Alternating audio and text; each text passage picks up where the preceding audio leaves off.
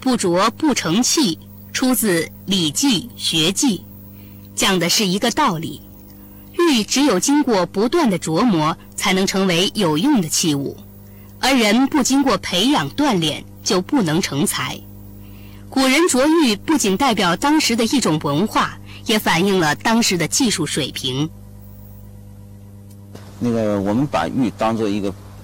比较珍贵的东西来看国宝待，啊，对我们的皇帝大印对，就是玉做的。所以这次我们为奥北京的奥运准备的那个徽宝，也是仿照了这个皇帝玉玺的样子，用玉做的。这种是很符合中国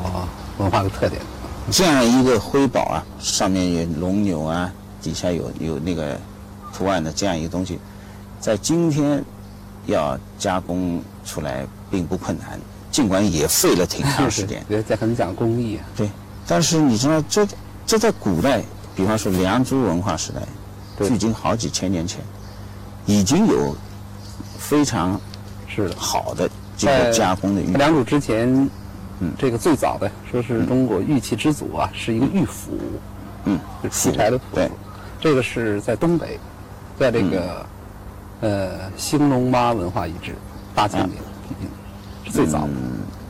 当然这不是真的用来劈东西的，象征，它是一种对权，因利。为玉是脆的。对我们理解古人为什么把玉当做一个特别珍贵的东西，原因在于它的加工是非常困难。非常困难，因为硬度啊，硬玉的硬度是很大的，要超过一般的石头。我们可以看看这个有个数据这个表，哎，对，这是那个硬度表，这里有一些比较重要的指标，指甲硬度是二点五，在它的上面最高的我们看到硬度是十，金刚石、钻石是，最高的。而那些玉它们都在什么位置上呢？对，硬度在九八，以及常见的我们的软玉、硬硬玉都在六点几，玻璃只有五点五，玻璃已经够硬的了，对，还有现代用的钢锉刀，钢锉刀。硬度也只有六到七之间。所以这是个谜。现在我们看到的良渚文化很多玉器制作非常精美，对非常精细。那个玉从外方，嗯，内圆，对很很嗯高，还有玉璧、绝、章等等，所谓六瑞嘛。这些东西究竟是古人靠着一种什么样的工具和技艺把它弄出来？现在实际上是个谜。这是良渚文化出土的玉器，雕饰之精美，很难让人想到它们是新石器时代的作品。我们无法猜测那些神秘的神人兽面到底代表着什么，我们也无法想象这四十多厘米的玉琮，那从上贯穿到下的通孔是怎么加工出来的。他山之石可以攻玉，远古的人们没有现代的工具，他们是用比玉硬的石头去琢磨那莹润的美玉，一点一点的磨，用几年甚至一生的时间去琢磨一件玉器。这样艰难的琢玉，使得拥有玉器成为权力与财富的象征。普通人是无法养得起一辈子只做一两件玉器的玉工的，而这样的玉器更成为祭天的礼器。玉是古老的，世界上最好的玉产自中国。中国人则认为玉是承受了天地灵气的世间圣物，玉文化也成为中国独有的一种文化。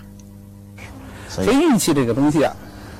它在某些某些方面是显示了一个中国文化的一种某种本质特征，比如说讲德行。所以古人讲的“玉以彼德”，玉以彼德这种这种道德观念寄托在这个玉里边，这是中国文化，这是中国人对玉的一种很强烈的一种认识。你在早期文明中，你看不到对黄金的尊崇，嗯对你看到的是对玉的尊崇，是的，所以玉肯定在金之前。那么在汉代，当他这个每当大规模的这种边疆战争一起，大量的这种金，当然金有时候包括铜，采给大家。嗯对但是玉可就不能随便给你。哎你比如说这个龟，玉龟，对，这种东西是在周代是诸侯啊，册封诸侯的时候作为信物嗯对册封给你。哎后来还有那个嘛，玉册嘛，玉册，对对吧？吧？那是清朝的时候还在用啊。是啊也它是延续的一种传统用一些玉片上面把文字刻在那儿。是对，所以诸侯老诸侯故去了，新诸侯即位的时候要把这个玉圭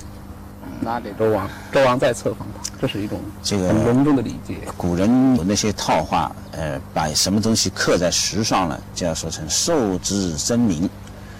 就是在名就是美玉嘛，对吧？嗯。刻在这个玉石上了的东西呢，这是呃就是万古不磨的，就不磨是的长久的，因为玉玺是秦始皇的发明，他希望他的国家能像这方郑国大印一样天长地久。当然，秦王朝没能长久，就连那块和氏璧雕琢的玉玺，也在兵荒马乱的隋唐时期失踪了。在西周的礼仪制度中，处处可见玉的痕迹。玉器的使用象征着地位等级，当时盛行的射箭时勾弓拉弦用的玉扳指，直到清代还是王公贵族戴在拇指上显示地位身份的物件。到了春秋战国时代，人性的觉悟超越了对神的崇拜，彼得于玉的思想道德观念进一步完善。《礼记》借孔子之言，将玉的本质特性和儒家的道德观紧密结合，总结出仁、知、义等十一德，成为君子为人处事、洁身自爱的标准。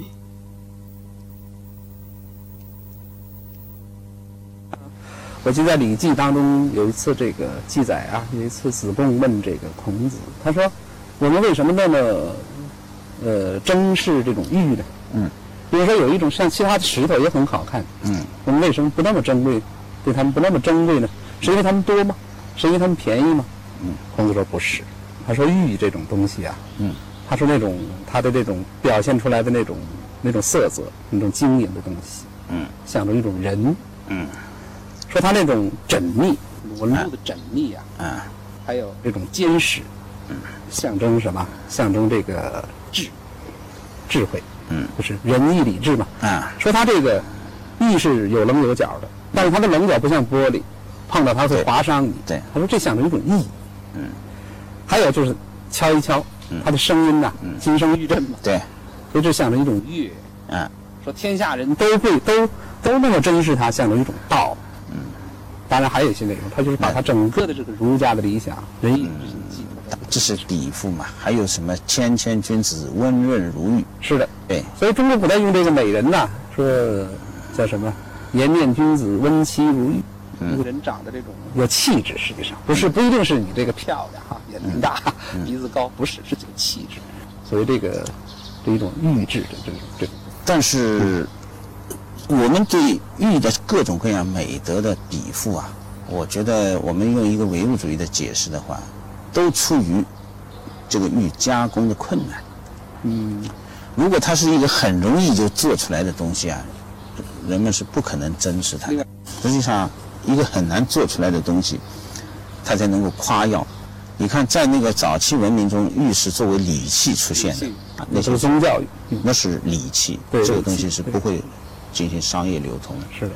你在春秋时代，我们看见这个诸侯们互相送礼，那个呃弄一个币啊什么的，那也不是商业化的。是对礼嘛，对礼这礼也，礼尚往来对，他这个交换大概是完成于这种对这种礼节当中。但是到了这个，呃，我记得那个什么晋文公这个流亡的时候，不是还有那样一个西服故事西吗？加币，对对 对，把那个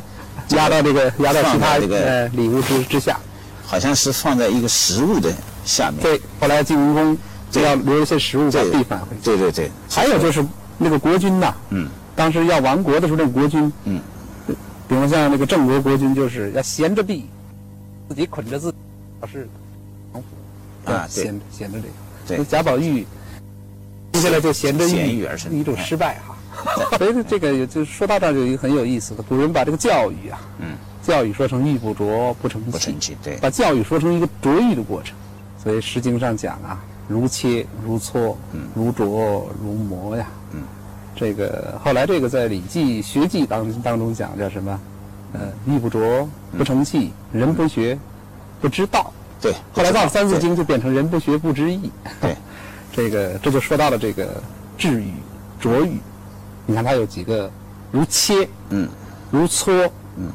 琢磨，对，都是这个不同的这个工工艺艺。对古人对玉进行切磋琢磨的时候，一个是用比它更硬的，另外它一定是效率非常低的，很慢的。你比方说那个磨，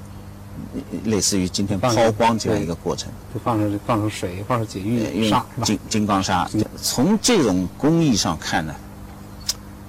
最后它还是有一个逐渐扩展和平民化的过程，因为玉最后啊已经变成商业化的东西了。这个在中国古代，起码唐宋时代开始，对它越来越已经多商业化了，说可以当做一个一个器物买卖，虽然很贵，但是是可以买卖的。这个时候，呃，我相信一个是加工的技术还是提高了，起码效率提高了。是，比方说，它后来也可以有一些轮子或者什么东西牵引的，对，比方说脚踩的，那个机械操呃作呃对带动的那样。产产量一个上去，对，另外呢，这个工艺本身它也有一个扩散化的嘛。对以前皇家养着的御工，那可能有绝学，这个绝学一般的人不知道，但是后来肯定会有更多的人知道。这个时候有更多的人从事加工的时候，它的成本可能会下降。在隋唐之前，国王是最大的玉器占有者。周灭商之后，曾有记载，扶商救玉亦有百万。其他人通过赏赐或馈赠的方式，从国王那里获得玉器。玉的平民化与制玉技术的进步是密不可分的。制作一件精美的玉器，要经过切割、下料、钻孔、再浮雕、刻线和抛光多道工序。远古的时候，玉人很可能是要在切割的地方抹上水砂浆，再用细软的竹片、麻绳来摩擦下料的。从出土的文物看，制玉工艺有一个从平面雕到圆雕的发展过程。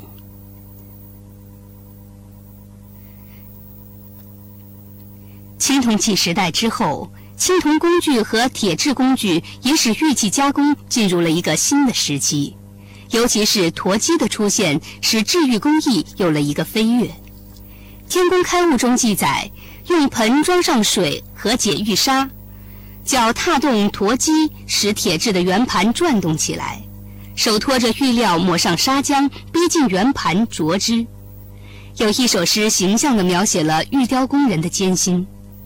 一轮明月照乾坤，茫茫大海并不深。日行千里身不动，两脚悬空赛神仙。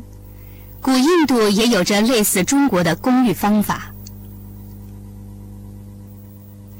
直到今天，一些偏远地区的家庭作坊里面，艺人们还在用着近乎原始的琢玉工具和方法，雕琢着那一块块明月般的美玉。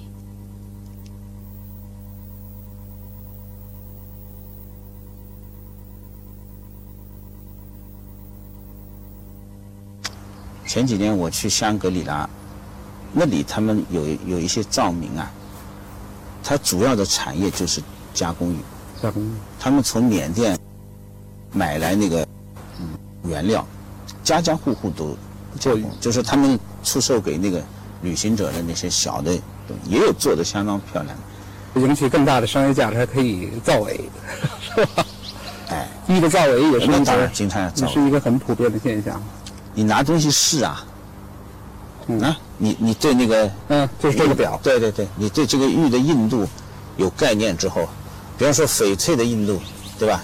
在在那个上面那您这说到的是鉴别的鉴玉的鉴，对啊，这有时候就是这样。我拿指甲刀拿出来，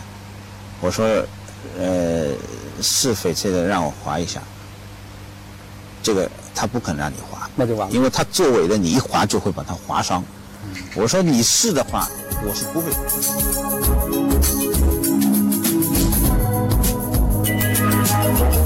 Thank